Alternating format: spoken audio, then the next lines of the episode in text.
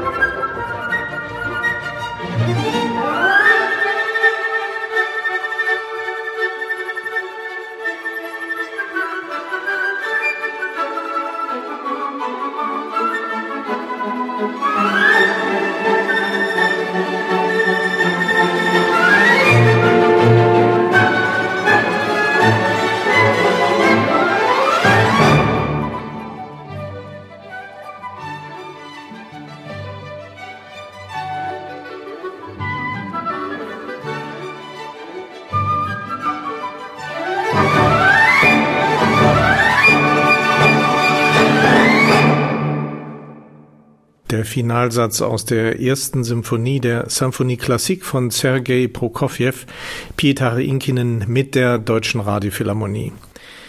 Herr Inkinen, für Sie ist das doch auch schon eine viel ruhigere Zeit während dieser Monate. Sie waren ja bis vor kurzem noch Chefdirigent von drei Orchestern, dann endete der Vertrag mit den Pragern und nun wird bekannt, dass Sie auch noch Musikdirektor des KBS Symphony Orchestra in Seoul werden. Also irgendwie drei Orchester müssen es anscheinend schon sein. Ist das nicht ein bisschen verrückt? Ja, das war schon verrückte Routine manchmal. Man würde das, wenn es möglich wäre, dann noch immer noch mal so machen. Aber ein bisschen verrückt, das war schon, weil äh, früher sind die Kollegen auf ein Schiff eingestiegen und dann zwei Wochen später bist du endlich in, genau. in New York und konntest deine Recitalprogramm mit dem Pianista üben und dann eventuell und Heifetz vor seinem Debüt, der ist über die Sibirien irgendwie nach New York gereist. Das hat irgendwie sieben Wochen gedauert, vor der endlich in Carnegie Hall war. Das ist schon anders, besonders Gergiev, das irgendwie drei Konzerte pro Tag dirigiert und nicht immer in, in einem Land, dass das jetzt überhaupt möglich ist. Und das macht das schon ein bisschen verrückt, oder? Naja, dem stehen Sie ja in nichts nach, wenn Sie jetzt weiterhin drei Orchester-Chefdirigentenstellen innehaben. Sie kommen ja aus Finnland wo sind Sie eigentlich aufgewachsen? In der Stadt oder auf dem Land? Finnland, das verbinden wir hierzulande ja zunächst mal auch mit viel Natur. Kleinstadt Kouvola, Südostfinnland. Ja, schon relativ nah auf die russische Grenze. Das natürlich früher weiter weg war, aber dann haben wir ein kleines Stück verloren. Und jetzt diese neue Grenze ist schon ganz nah da. Und äh, das war alles sehr ruhig, aber viele Hobbys möglich, viele verschiedene Sports gemacht. Und dann war relativ neu dieses Musikinstitut dort in unserer kleinen Stadt. Das hat das ermöglicht, dann auch nagelneu Suzuki-Methode. Da habe ich dann den Geige angefangen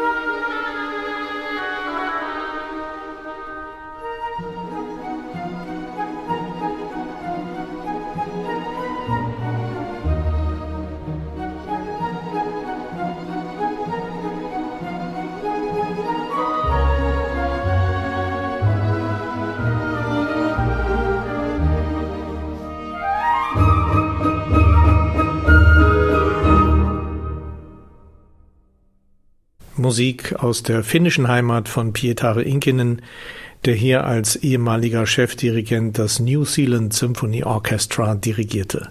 Jean Sibelius, Katras Tanz aus der Belsatzer Suite. Herr Inkin, haben Ihre Eltern eigentlich auch Musik gemacht? Kommen Sie aus einem musikalischen Haus?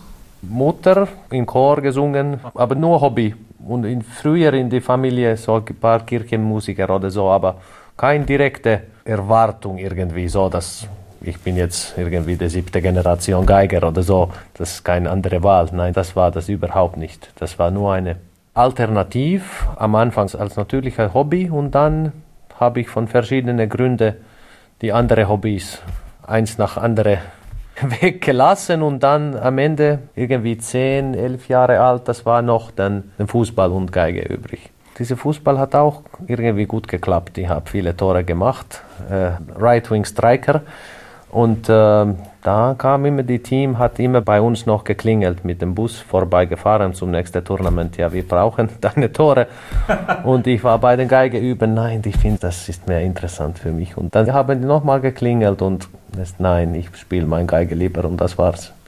Dann war auch mit dem Fußball vorbei. Aber das war schon auch fünfmal pro Woche eventuell Training und das Geige ist schwer, das muss man jeden Tag stundenlang üben und ich fand das einfach doch mehr fasziniert. Ja, das ist ja auch immer eine oft gestellte Frage, wie kommt man zu einem Instrument? Können Sie sich da erinnern? Oft steht und fällt das Ganze auch mit einem ersten Lehrer oder einer Lernmethode wie der Suzuki-Methode. War es sofort die Geige, die Sie spielen wollten? Wir hatten ein Klavier zu Hause, habe ich das schon wie alle ein bisschen geklopft und oh, was ist denn das? Aber dann, Suzuki selbst hat in Japan auch Leute mit zwei Jahren angefangen, einfach Instrument in Hand und zusammen machen, auch leere Seite, egal was, aber zusammenspielen. Und was das allein für diese Koordination und Konzentration macht, deswegen diese Philosophie ist top. Das sollte jeder machen, musikalisch oder nicht. Und das ist klar in Schule, diese Training von Konzentration, dass jede dieser Kinder durchschnittlich sind besser in Schule, weil die so früh, was so schwer ist, einfach diese unnaturelle Position zu halten für fünf Minuten für eine zwei, drei, vierjährige, das ist eine sehr gute Sache. Und klar, dann kamen verschiedene Momente. Ja klar, erste Mal ein großes Sinfonieorchester, erste Mal man hört Sacre live und dann Tristan live und solche Sachen natürlich. Oh wow, was war denn das? Und oh, und dann findet erst eine Partitur. Oh wow, wie. Und da, oh, das wäre so toll. Oh, wer ist denn der Mann da vorne? Und oh, wie kann man das alles zusammenbringen? Und da kam dann irgendwann die Faszination für diesen Job. Aber das war ein guter, ruhiger Weg. Kein Druck von das oder das oder Familie oder da. So, nein, das ist eine gute Chance, sich zu wachsen.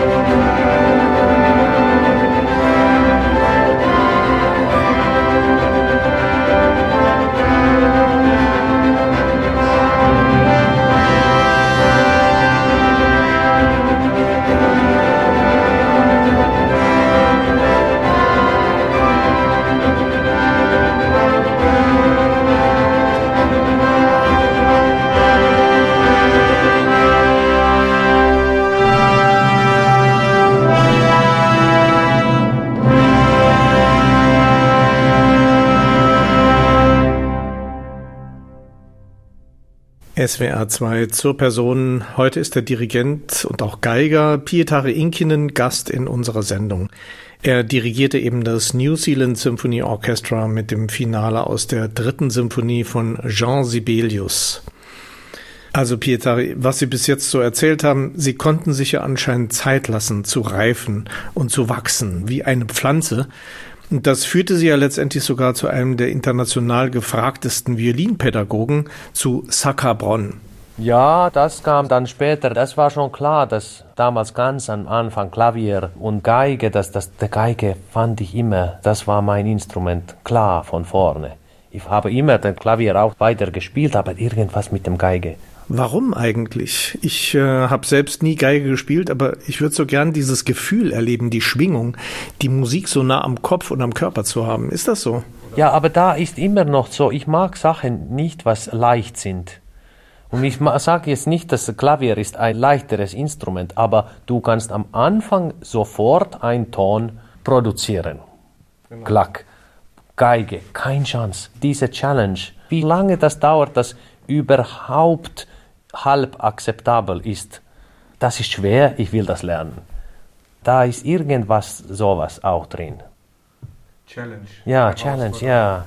Challenge, Herausforderung. Ist das so ein Wort in Ihrem Leben, das Ihr Tun und Schaffen ständig begleitet und auch antreibt, motiviert sozusagen? Ja, ja. Diese großen Stücke, diese riesen Wagner-Opern und so, alles, ein Teil ist wahrscheinlich von diesen Sachen auch drin. Ja, aber zu so einem Geigenlehrer zu kommen wie Saka Bronn, das ist ja letztendlich auch eine Wahnsinnsherausforderung. Oder wie man heute so gern sagt, eine Challenge.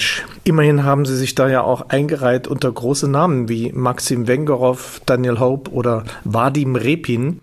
Da hat diese Suzuki-Methode doch absolut gegriffen, oder? Ja, das war auch der richtige Zeitpunkt, dass Finnland hat diese Chance gehabt, dass man überhaupt in diese Hobby reinkommt. Dann diese Musiksystem doch irgendwie ist wie eine Filter und da landet dann die meisten Leute in Sibelius Akademie, diese Jugendabteilung. Mhm. Und da war ich dann schon sehr bald, das war die nächste Stufe. Und äh, da habe ich dann schon den Jorma Panula auch getroffen, sehr jung. Das war die erste Schritte Richtung Dirigent-Ausbildung.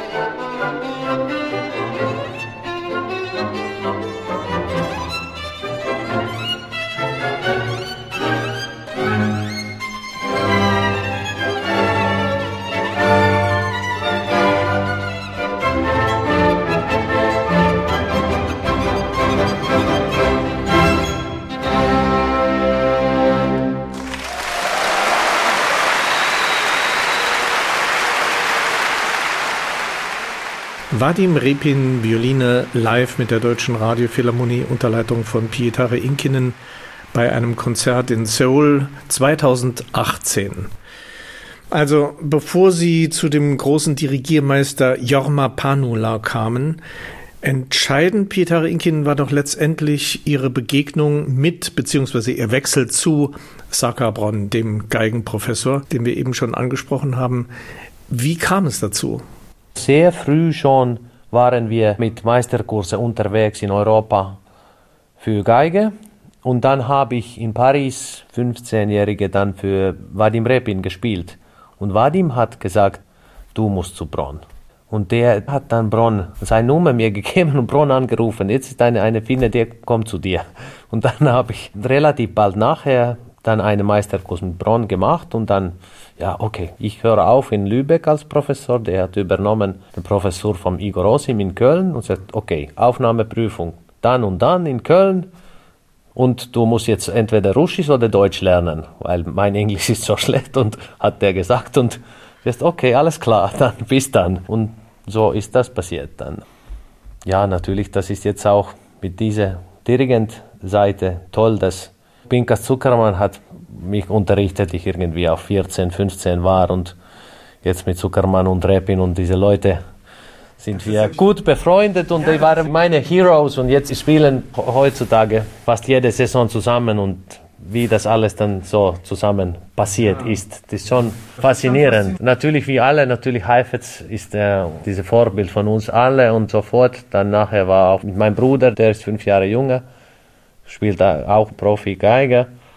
Natürlich, Perlmann und Zuckermann haben wir alle als Kleine immer alles hin und her gehört. Und dann endlich war Pinkas auch hier mit dem Elgar-Konzert und es war auch mein Traum immer, das zusammen zu machen. Und so haben wir das auch alles gemacht.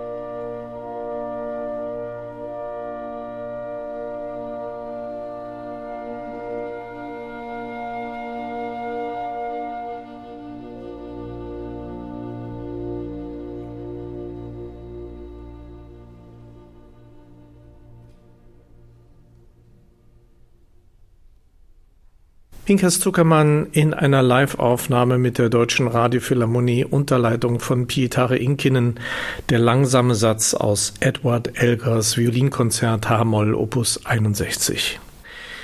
Wir haben jetzt viel über den Geiger Pietari Inkinen gesprochen, der eigentlich der Chefdirigent der Deutschen Radiophilharmonie und des Japan Philharmonic Orchestras ist im Moment. Wie kam es denn dazu, dass dieser Weg als Geiger doch sagen wir mal, links liegen geblieben ist. Sie spielen ja noch ab und zu, aber die Profession als Dirigent ist mittlerweile das Spielfeld. Warum? Ist das Orchester letztendlich doch das attraktivere Instrument? Ja, das ist Ultimate Instrument. Das ist das farbreichste Instrument, was gibt, klar. Aber das war auch nicht irgendwie ein Ziel, bis dann und dann muss man irgendwie das und das gemacht haben. Bei unserem, sagen wir, System in Finnland das war nur eine Ausbreitung von der musikalischen Ausbildung. Und das war Panula früher besser. Holen wir alle diese Standardrepertoire-Partituren und schauen das gemeinsam an und dann eventuell, und das ist schon sehr früh dann passiert, hat der uns schon, ich war 15, erste Mal vorne von einem Profiorchester Meisterkurkonzert dirigiert, das ist schon früh. Aber dass diese Situation selbst so normal wird, wie möglich. Wenn man diese großen Sinfonien studiert hat, man schaut jetzt jede Quartett und auch jede Sache anders. Das war eine solche Ausbreitung von Blick, was der geschafft hat, aber doch eine größte Talent von Panula ist doch sehr früh sehen, wer eventuell doch diesen Job überleben könnte. Einfach von Charakter und so. Viele musikalische Leute gibt überall. Aber das braucht schon gewisse Sachen. Ja, das denke ich mir. Aber jetzt würde ich doch gerne wissen, was war es bei Ihnen? Was hat Ihr Lehrer da bei Ihnen gesehen, was andere nicht haben? Hat er den Torjäger im übertragenen Sinne bei Ihnen erkannt? Ich weiß nicht. Da ist was nicht nur eine Personality-Sache allein. Da ist auch, warum gibt es überhaupt so viele finnische Dirigenten und fast keine schwedische zum Beispiel? Und das stimmt schon in solche Liga. Und in Schweden, die haben auch die Panulas Methode mit dem Trainingorchester und Videokameras jede Woche, was unglaublich wichtig ist in den, dieser Dirigent-Klasse-Situation, seine Fehler nicht nur hören zum Sehen und wegpolieren. Das hat alle auch gekopiert. Aber trotzdem, der Resultat ist nicht das gleiche, was in Finnland passiert ist jetzt und passiert immer wieder. Ich weiß nicht, das ist schon doch irgendwie wir sind neben den Schweden auch, aber ganz, ganz Nachbar mit dem großen Freund. Und ganz allein da mit unserem berühmten Wort Sisu, Willenskraft, mit dieser kleinen Bevölkerung doch, den Druck und diese schwierigen Momente bestanden. Und das, warum die individuellen Sports auch in meinen Augen noch mehr erfolgreich sind als manche Teamsachen in finnischer Sport zum Beispiel, warum die Rallyefahrer und die Formel 1 und Skispringer und so.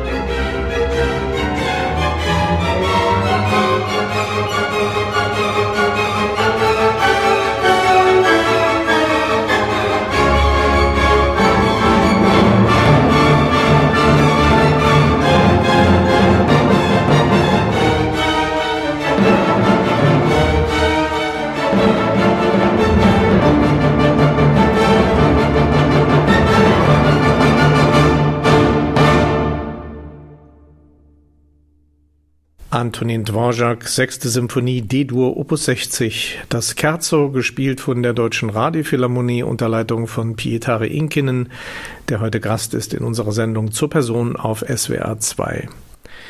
Was gehört eigentlich noch mehr zu einer Dirigentenpersönlichkeit? Auf jeden Fall mal die Willenskraft. Es gehört doch aber auch Autorität dazu, oder? Dieses Wort ist das auch jetzt irgendwie schmeißt sich in, in eine falsche Richtung sofort. Diese Autorität, das ist irgendeine Strenge. Ja, das ist das nicht. Das es gibt. Ja, ja, aber das wissen wir alle. Das ist andere Zeiten heute. Natürlich, jede Profi-Orchester will wissen, wie und warum wir das jetzt so machen. Manchmal, wenn man genug Zeit hat, wir tauschen auch Ideen. Das ist nicht nur das eine Mann irgendwie durchbombardiert mit seiner Willenskraft. Und alle warten, dass diese Vision und wie wir jetzt das machen, aber trotzdem das Orchester spielt.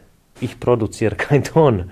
Ob das dann wie in der finnischen Schule so wenig reden wie möglich, mit dem Körpersprache allein das zu vermitteln. Oder dann die andere Methode, wenn diese, sagen wir, Technik nicht ausreicht, man alles erklärt und dann das Orchester das spielt oder im besten Fall ein bisschen beides. Dass man diesen Ausdruck von Hände und Körpersprache auch so weit ist, dass man muss nicht reden, aber wenn das eine richtige nur ein Wort oder ein Satz das wirklich zu einem anderen Niveau bringt, dass man diese verbalische Fantasie auch als äh, Vokabular hat. Aber das ist ja auch noch so eine Frage. Was ist das wichtigste Element des Dirigenten? Sind das die Hände, die Augen? Ist das die Sprache? Alles, das ist das Faszinierende. Es gibt nicht einen Weg. Man kann ein gutes Resultat mit dieser verschiedenen Methode rausholen.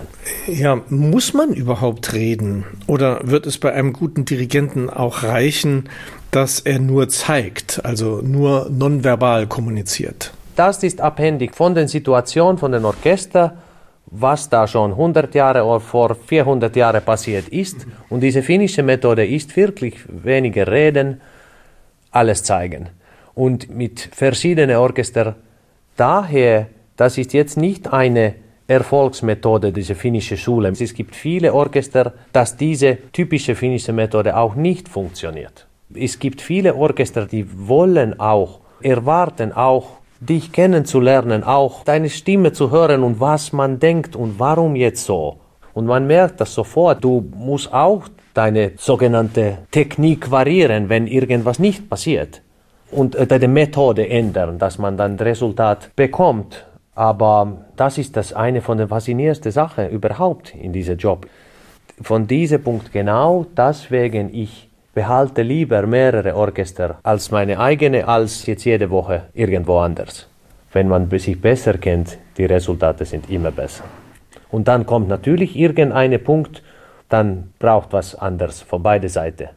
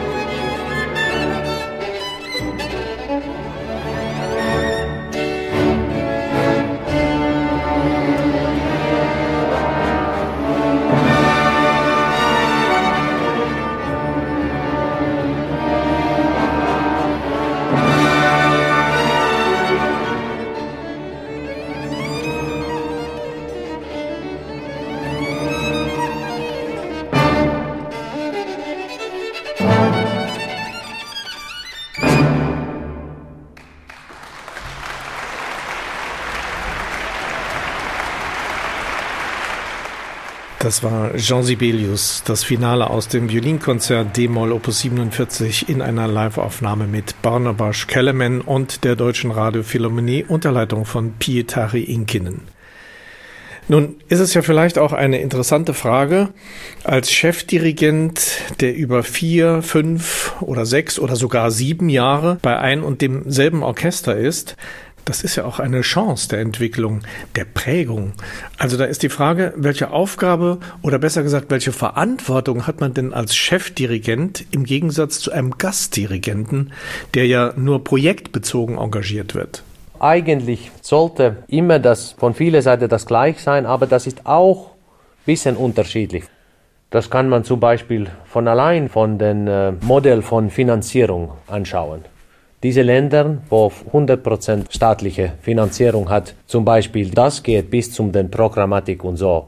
Amerikanische Orchester, diese Fundraising ist unglaublich wichtig. Wenn jetzt jemand eine 10 Millionen Dollar Check schreibt und wünscht, dass bitte ich würde gern jede Saison den fünften Tchaikovsky Eröffnung hören und oder vielleicht gebe ich noch ein 20 Millionen dazu, wenn das wirklich passiert. Mhm. Das ist schon schwer, Nein zu sagen und das ist auch ein Problem.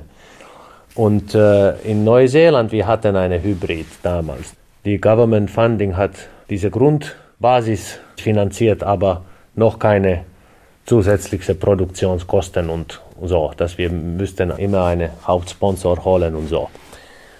Wenn das nicht ein Thema ist, dann man eigentlich konzentriert dann völlig nur für diese meistens große Themen von Schwerpunkte, natürlich neue offene Stellen in Orchester, unglaublich wichtig. Das ist eine komplizierte Frage. Manche Orchester immer noch, auch berühmte Orchester fragen, nein, eine Person muss den Endentscheidung treffen, dass diese Entscheidungen keine Kompromisse hat, dass nie in eine Richtung geht. Aber das ist meistens nicht mehr so. Und die andere Richtung ist natürlich, jeder hat gleiche Stimme und fertig. Aber Sie zum Beispiel als Chefdirigent der Deutschen Radiophilharmonie, was sehen Sie da so als Ihre Hauptaufgabe? Einen Sound zu entwickeln, eine Qualität zu entwickeln, dass ein Orchester auch einen ganz bestimmten Klang hat? Ja, schon, aber eine deutsche Rundfunkorchester, unsere Aufgabe ist natürlich schon sehr vielseitig zu sein. Wir spielen jetzt alle mögliche Musik hier. Ob ich jetzt Spezialist in alles bin, natürlich nicht. Natürlich habe ich meine gewisse Sachen, dass ich mehr gemacht als andere Sachen für Gründer, dass mir vielleicht dann manche Sachen besser passt, doch als andere, aber grundsätzlich wir müssen sehr flexibel, sehr vielseitig sein. Trotzdem ist das natürlich ein deutsches Orchester mit einer, wenn man es braucht, volle, tiefe, große Klang. Und das sollten wir auch nie vergessen, dass wir diese Bruckner mit großem Gewicht und bedeutendem Ausdruck produzieren können und doch, wenn man es braucht, auch solche französische ganz andere Farbpalette und doch, wenn man es braucht, in eine virtuosische, moderne Stück unglaublich Präzision auch produzieren könnten.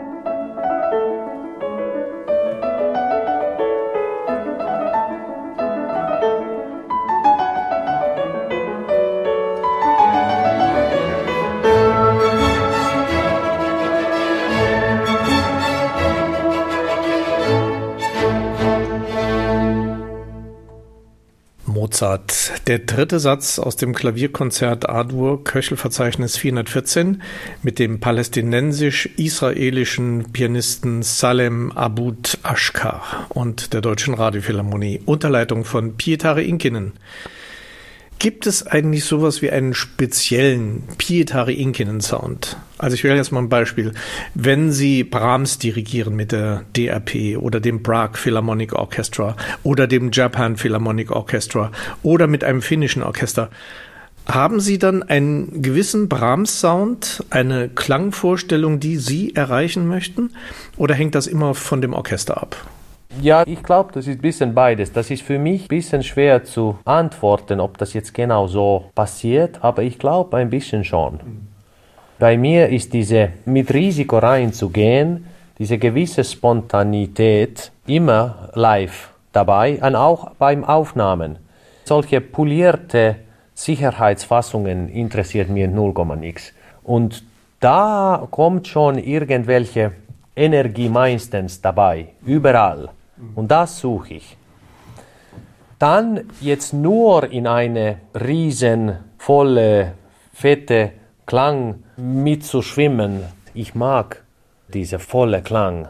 Aber trotzdem, das nur allein ist auch nur ein toller Sound. Mhm. Oder? Diese gewisse Klarheit und, und Struktur irgendwie bei mir muss doch immer sein. Also voller Sound, aber dennoch Transparenz und Klarheit, das, was die Ohren brauchen, um sich orientieren zu können, um, sagen wir mal, entdecken zu können? Ja, auch ohne Transparenz, aber doch genug Klarheit. Auch wenn der Sound ein Maximumgewicht hat. Wieder von Bruckner zum Götterdämmerung. Aber diese doch irgendwie bei mir, diese gewisse Architektur, das wird nie irgendwie weggemalt von das oder das oder dieser Effekt oder dieser Klang oder so, oder? Da vielleicht, da ist schon irgendwas, das kann man bei mir auch mit anderen Orchestern spüren.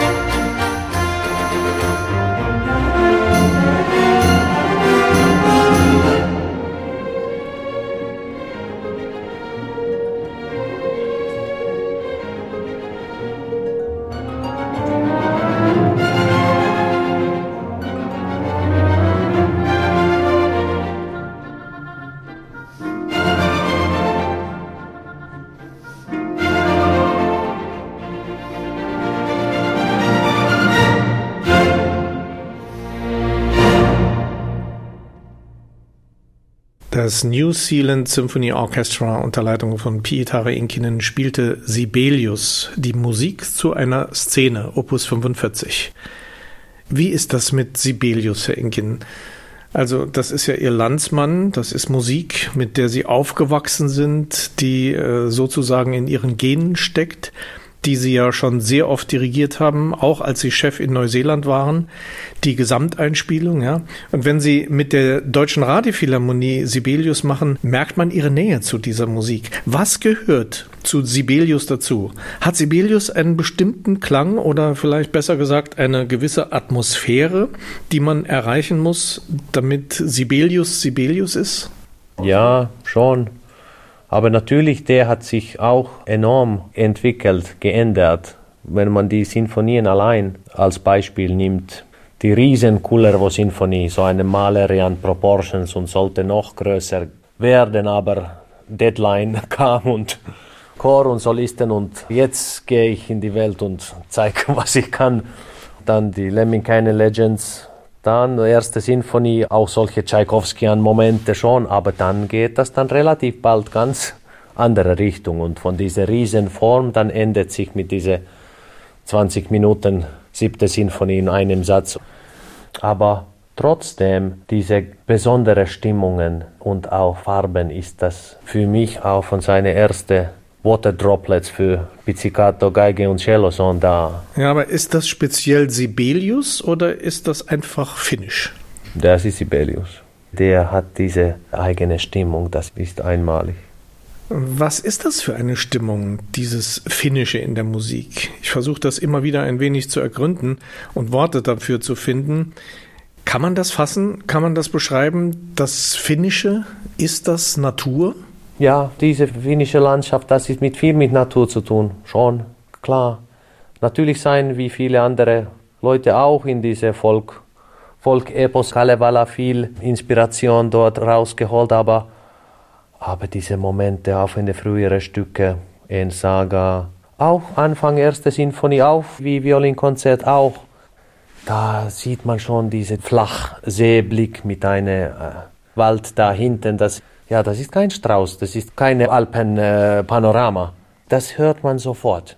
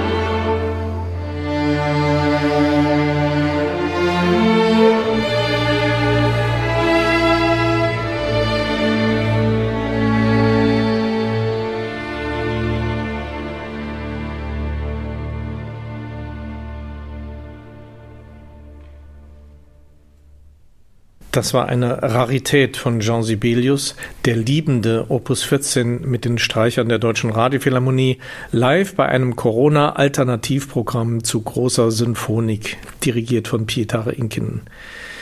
Fühlen Sie sich eigentlich persönlich bei dieser oder besser gesagt in dieser Musik auch zu Hause? Ja, aber ich wohne jetzt auch in die Alpen. Ich bin auch jetzt mit dem Alpensinfonie wie zu Hause.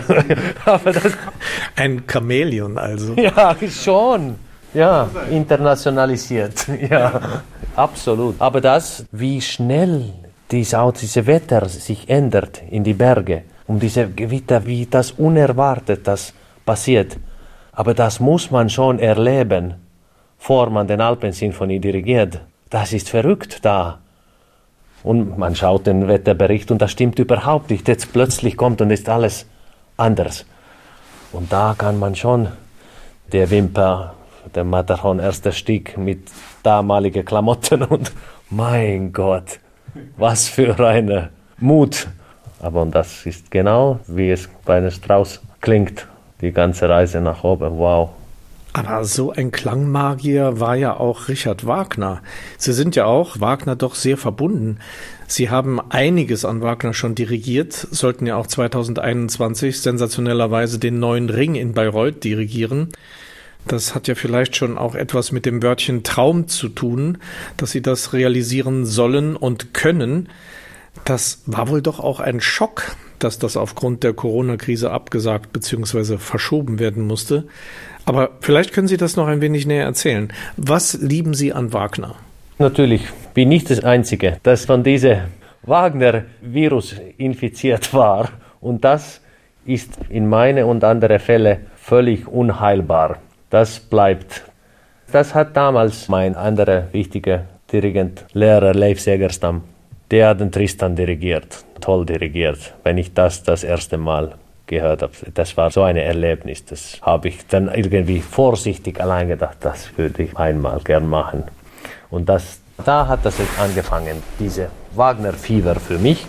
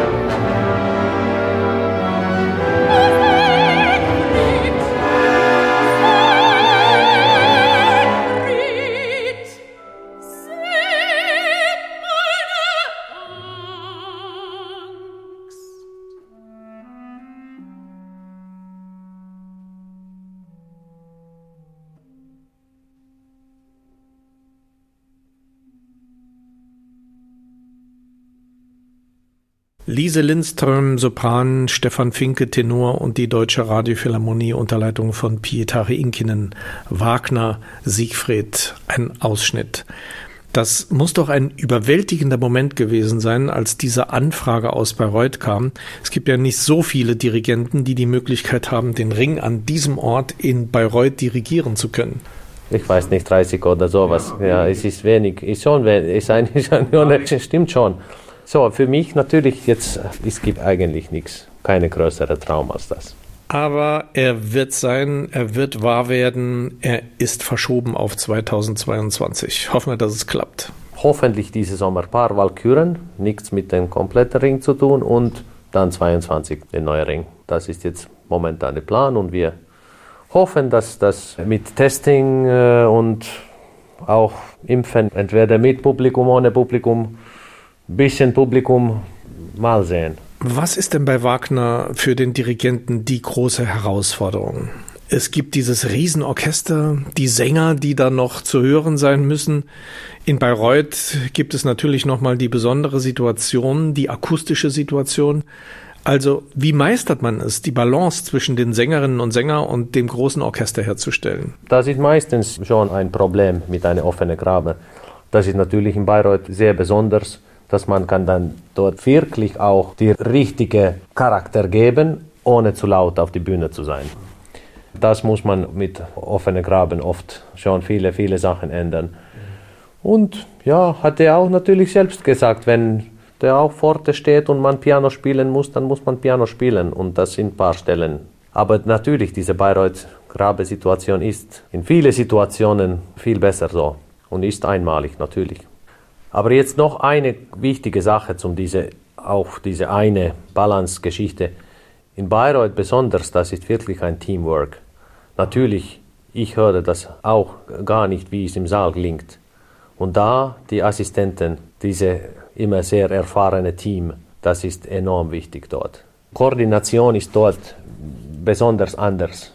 Ich sollte nicht irgendwie den Chor versuchen zu koordinieren. Das machen die anderen. Wir spielen weiter und die besorgen das. Vorbereitung, wie mhm. das alles dort funktioniert. Ist, ist schon anders.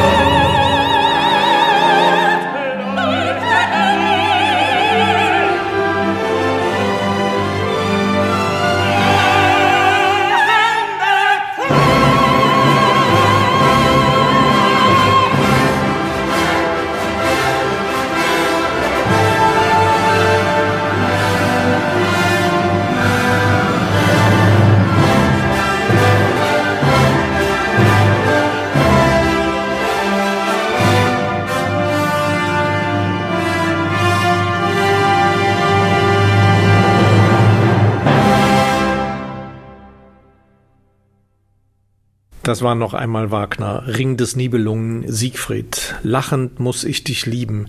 Lise Lindström, Sopran, Stefan Finke, Tenor und die Deutsche Radiophilharmonie. Unterleitung von Pietare Inkinen heute auf SWR 2 zur Person. Wenn Sie mit dem Orchester proben, wenn Sie neue Werke einstudieren, woran proben Sie? Proben Sie das Werk unter einen Bogen zu bringen? Ich meine, Sie sind Chefdirigent. Ist da auch wichtig, Details zu proben, etwa, dass die Violinen einen ganz besonderen Klang haben, den Sie anstreben und so weiter. Woran probt ein Chefdirigent? Proben Sie als Chefdirigent nicht doch anders als an einem Ort, an dem Sie als Gastdirigent engagiert sind? Muss nicht anders proben, aber man hat natürlich andere Bogen im Sicht als Gast. Man ändert so langfristig sehr wenig als Gast. Überall jede zwei Saison zurück zu sein und nochmal ein gutes Konzert zu machen, interessiert mich weniger als zusammen wachsen können und auch wirklich Probleme lösen können. Ja, das ist mir wichtiger. Und was das jetzt genau konkret heißt, das ist auch unterschiedlich. Das hat auch Maris Janssons gesagt, dass als Chef, ich will jede persönliche Problem auch von jeder Leute kennen. Diese Richtung, dass nur dann, wenn du wirklich vieles wie möglich weißt, nur dann kannst du wirklich was helfen zu ändern, oder? Kann man es nicht vielleicht auch vergleichen mit einem Top-Luxuswagen? bei dem es sehr, sehr viele Details gibt, die man beherrschen muss, bevor man überhaupt das ganze Auto fahren kann. Je mehr man über das Auto beziehungsweise über das Orchester weiß, über die Details, umso besser liegt es ja auch in der Hand, umso besser kann man auch damit fahren, oder? Wenn man solche Vergleich irgendwie versucht, wer diese Sachen eigentlich eine von den besten gemacht hat, war zum Beispiel Niki Lauda. Wie gut der auch alle das gekannt hat, wie was kann man dann doch machen, wenn man dort kann man noch mehr rausholen, PS dort und da so und in diese Kurve die Balance so. Nur dann kann man wirklich so noch ein Stück weiter von den Konkurrenz schaffen. Das ist nicht, das ist kein, nicht wirklich meine Expertise, aber, aber ein bisschen diese Richtung. Als Gast kann man nur mit gewissen Sachen wirklich nur so oberflächlich das organisieren oder motivieren oder inspirieren. Oh, war schön, okay, danke, danke, wir zufrieden, zufrieden, ja. Ja und? Ja, aber wenn Sie zum Beispiel wissen, hinten bei den Schlagwerkern, auf den und den kann ich mich total verlassen, dann können Sie doch letztendlich die bestmögliche Kraft auf einen Punkt bringen, weil Sie genau wissen, was die leisten können. Das ist richtig, ja. Und wenn man auch als Personalität die Leute individuell auch nicht nur so reden und so besser kennt, einfach mehr mit verschiedenen Stücke erfahren hat, ist das jetzt diese Solo-Oboe oder diese Klarinette oder diese Horn, kommt noch bessere Resultat, wenn ich das noch weiter irgendwie führe oder unterstütze oder so oder lasse, dann wenn diese beide Seiten, diese Vertrauen sich eingebaut hat, dann ist das so gut, wie mit dieser Mannschaft sein kann.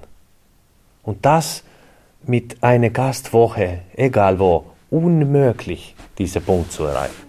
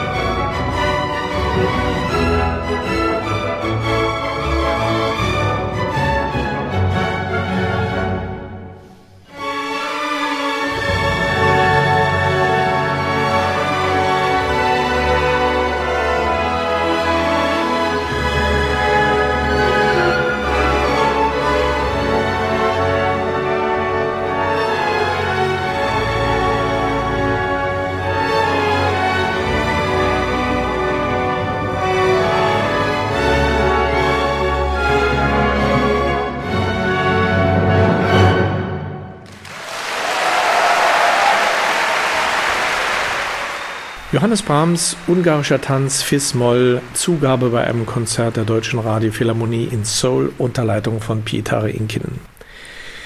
Wie bringen Sie die größtmögliche Kraft eines Orchesters auf einen Schlag zusammen? Wie machen Sie das? Das wird mich wirklich interessieren.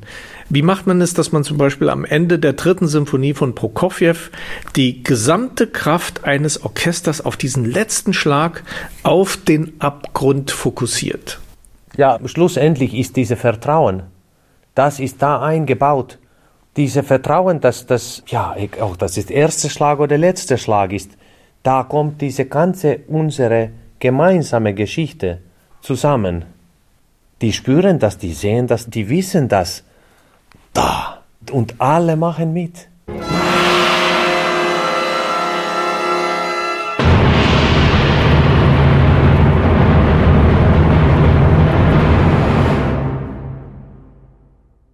Sergei Prokofjew. Letzte Fragen noch. Wie erholen Sie sich eigentlich? Wie atmen Sie aus nach Anspannung oder auch Anstrengung?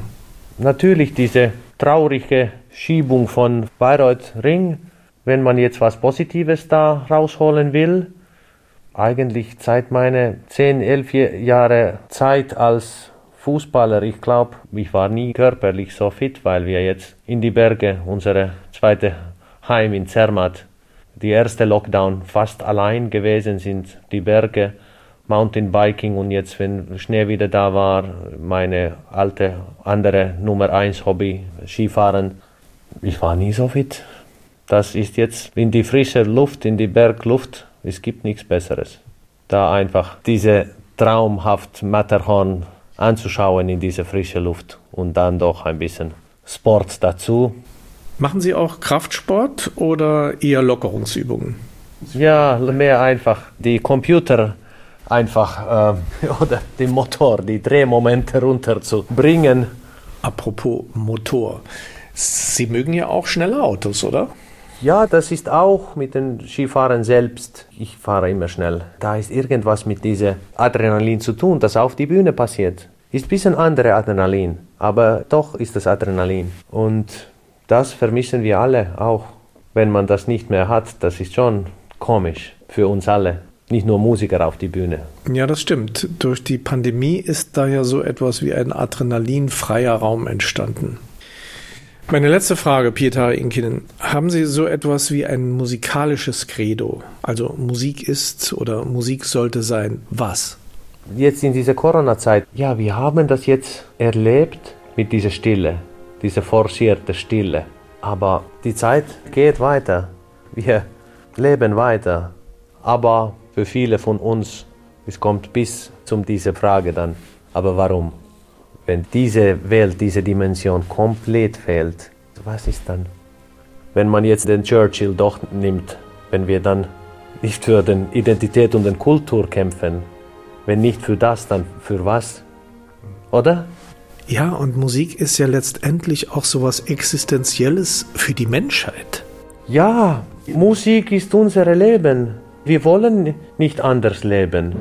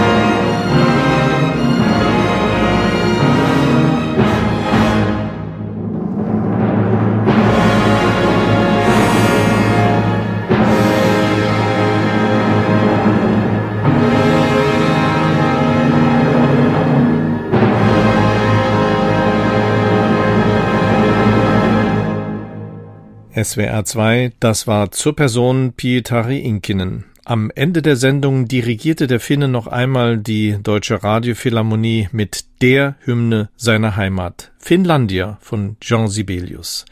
Mein Name ist Roland Kunz. Falls Sie diese Sendung nochmal hören möchten, Sie finden sie auf unserer Homepage unter swr2.de und hier unter der Rubrik zur Person. Jetzt im Anschluss folgen die Nachrichten und danach SWR2 Lesenswert Magazin.